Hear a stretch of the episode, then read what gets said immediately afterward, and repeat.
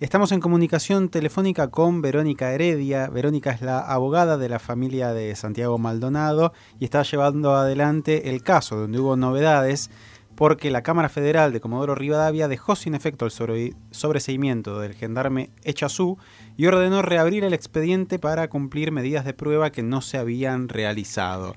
Eh, Verónica, ¿estás ahí? Te habla Federico Müller. ¿Cómo estás? Hola, buenos días. ¿Cómo te va? Lo primero que te quería consultar, Verónica, porque me llamó mucho la atención en la cobertura periodística, yo me tomé el trabajo de, leer la resolución de la Cámara, es que viendo un montón de medios que hablaron de que se iba a investigar la hipótesis de un abandono de persona y sin embargo no, por lo menos yo soy abogado, no es mi especialidad el derecho penal, no había en ningún lado que se hable de abandono de persona en lo que dijo la Cámara. Eh, ¿De esto podés aclarar algo vos? Sí, bueno, te agradezco profundamente que hayas leído el fallo porque creo que se de buen, algunas personas con buena voluntad y otras de mala fe eh, y si instalaron que la Cámara de Comodoro reabrió la causa al solo efecto de investigar la, el abandono de personas en cabeza tanto de Gendarmería como de la comunidad mapuche. Bueno, esto la resolución no lo dice, es más, no existe una sola, una eh, el fallo en ningún momento em, habla, pronuncia la palabra, escribe la palabra abandono. Claro. Existe solamente eh, eh, en el, un párrafo anterior a la, resolución que habla de una omisión. Entonces, el fallo que dice que el literal investigó una sola hipótesis descartada y que no se investigó un exo causal entre la omisión de los gendarmes o de las personas que estaban con Santiago en el momento del río. Esto, esto no puede ser traducido a el fallo se reabrió para investigar el abandono de personas. Esto no es, ¿por qué? Porque la Cámara, párrafos anteriores, admite, por ejemplo, que no sabe ni siquiera la fecha, la data de la muerte de Santiago. Y hay un, un, tiempo entre 50 y 70 días que obviamente es muy diferente. Entonces, la Cámara es contradictoria, es contradictoria porque por un lado reconoce de que no se, eh, no se tomaron medidas de pruebas, que no sabe ni siquiera la autopsia, ese informe de la autopsia, le falta un montón de explicaciones, eh, y, y por el otro lado descarta un tipo delictivo cuando sabemos que si está ordenando investigar, luego de si hay una investigación imparcial, independiente, exhaustiva, los resultados no sabemos, porque justamente es lo que falta, una investigación. Claro, la Cámara, más allá de eh, esto, esta primera crítica a cómo se cubrió mediáticamente que no se habla de abandono de personas, la Cámara es como que descarta un poco la, hipótesis sostenida eh, eh, por la familia, por ustedes, de la desaparición forzada, ¿no? En ese sentido sí es, es bastante criticable el fallo, ¿no? Claro, sí, eh, eh, desestima una, un tipo penal eh, cuando en realidad todavía no, no, hay condiciones para, para, para que esto pase, ¿no? Claro, eso mismo es lo que quería profundizar para que entiendan quizás nuestros oyentes, porque la verdad es que todos recordamos en el, en, el, momento que fue la desaparición de Santiago y el posterior hallazgo de de su cuerpo. Esto estuvo en los medios todos los días, pero después durante mucho tiempo, lamentablemente esto es, es así, se perdió un poco el rastro y estas causas, viste, las novedades se nos van perdiendo en el día a día a las personas. Eh, Verónica, ¿vos podrías decir que, cuáles son las pericias o las líneas de investigación puntuales para que la gente entienda que a ustedes les preocupan que no se hayan seguido? ¿Qué, no, qué pericia no se hizo? Qué no se investigó, qué testimonio falta tomar o no se tomó o se tomó mal, yo leí algo de eso en el fallo, eh, para, para saber realmente qué le pasó a Santiago y que se pueda llegar de verdad a la verdad de lo que sucedió. Bueno, el fallo eh, toma eh, muchas de nuestras preocupaciones. En primer lugar, el testimonio de Lucas Pilquimán, que nosotros expresamente solicitamos a la cama, al juez y el juez tomó de un día para el otro y queda plasmado en el, en el fallo que esto fue como mínimo desprolijo, porque ni siquiera tomó los recaudos para dejar grabada, aunque sea la, esa declaración. Claro. Por ejemplo, ahí está una. La segunda son todos los cuestionamientos que nosotros hicimos de la autopsia, a tal punto que el juez, que la Cámara cita a que declaren las peritas una que, por ejemplo, afirmó que el polen que se había encontrado en, la ropa era imposible que haya permanecido ahí si hubiera estado en el agua por más de 20 o 30 días, claro. la, solicita que venga a declarar, la, la perita que habló de las diatomeas por la cantidad de contradicciones que hay en relación a la cantidad de diatomeas que se encontró en los pulmones y las que había en el agua.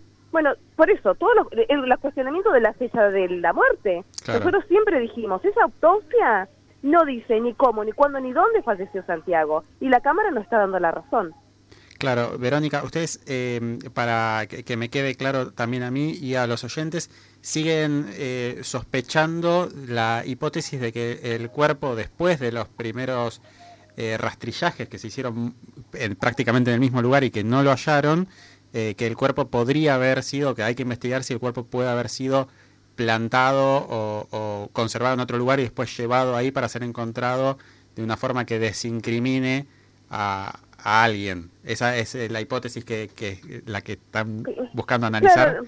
Claro, lo que pasa es que nosotros eh, no podemos descartar ninguna hipótesis hasta que no haya una investigación. Por supuesto. Entonces, eh, eso es lo que simplemente y tan simple como lo que admite la Cámara, que faltó investigación, es lo que nosotros siempre dijimos. Acá falta investigar una vez que investiguemos, vamos a poder descartar las hipótesis, de, pero no podemos descartar ninguna hipótesis si todavía no hubo una investigación. Si ni siquiera sabemos cuándo falleció Santiago. si eh, no sabemos cuándo, es porque tampoco sabemos cómo. No, por supuesto. Verónica, te hago otra consulta, porque es un tema que incluso en el momento de más mediatización de la causa se trató, a mi criterio, y lo digo haciéndome cargo de encubrir eh, en su momento, que es eh, quizás la responsabilidad política de la actuación de Gendarmería, porque no hubo, eh, no se avanzó mucho, por ejemplo, yo lo recuerdo con la participación del jefe de gabinete de Gendarmería, si no me equivoco mal en el cargo que tiene, Nocetti, eh, y las comunicaciones que hizo, que parece o, o había indicios de que había tratado de ordenarle sabiendo no si sus hombres habían hecho algo, de que se cubrieran entre sí. en ese punto de vista, ¿puedes agregar algo? ¿Expanden algo el fallo? No, el fallo admite que hay una conversación de Méndez con Nocetti el 3 de agosto. Sí. Eh, admite que hubo comunicaciones, que hubo... Eh, eh, la Cámara transcribe solamente la parte en que según la Cámara entiende, no había ninguna, este, no se quería ocultar de ninguna manera el accionar de Gendarmería porque no había nada que ocultar.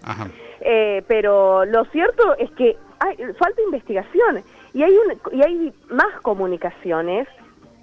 Hay, nadie explicó por qué faltan eh, momentos de fotografías, de filmaciones de los gendarmes en el río. Ah, faltan, faltan pedazos de... Faltan ocho minutos, faltan ocho minutos donde eh, aparentemente podría haber estado Santiago en el río y los gendarmes al lado del río, que ellos admiten.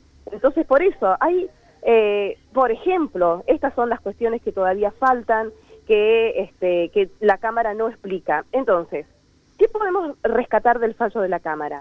que, eh, que, que reconoce que no hubo investigación, que reconoce que como estaba la causa no se podía archivar, reconoce que nosotros pedimos un montón de pruebas que, la, que será, las desechó sin decir por qué siquiera y que hay que investigar.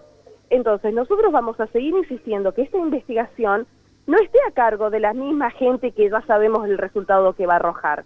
Queremos que vengan eh, un grupo de expertos independientes que no sabemos quiénes serían, o sea, sí sabemos, sabemos que hay gente experta, por ejemplo, que está en México, que está investigando la, el asesinato de Berta Cáceres, que está investigando asesinatos en Brasil, personas independientes de los poderes de los estados a investigar, que puede, y que conozcan de lo que es una desaparición forzada, de lo que, que conozcan de lo que es el accionar violento por parte del Estado y que con esa mirada se investigue. Por ejemplo, ¿por qué digo esto?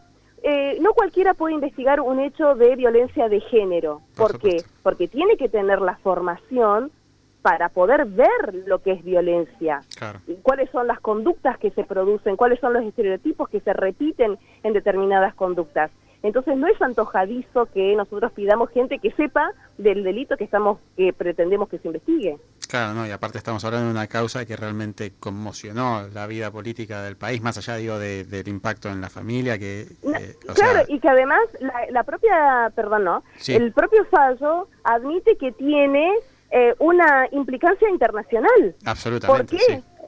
Y, y lo reconoce la Cámara que tiene, ¿por qué? Porque estamos hablando de responsabilidad del Estado y hay responsabilidad internacional. Claro. Y entonces la Cámara no lo quiso decir, pero en ese párrafo lo que está diciendo es, muchachos, investiguemos porque estamos poniendo en juego la responsabilidad del Estado. Por supuesto. Verónica, te hago una consulta más. ¿Cómo sigue esto a partir de ahora? O sea, eh, la Cámara tuvo este fallo.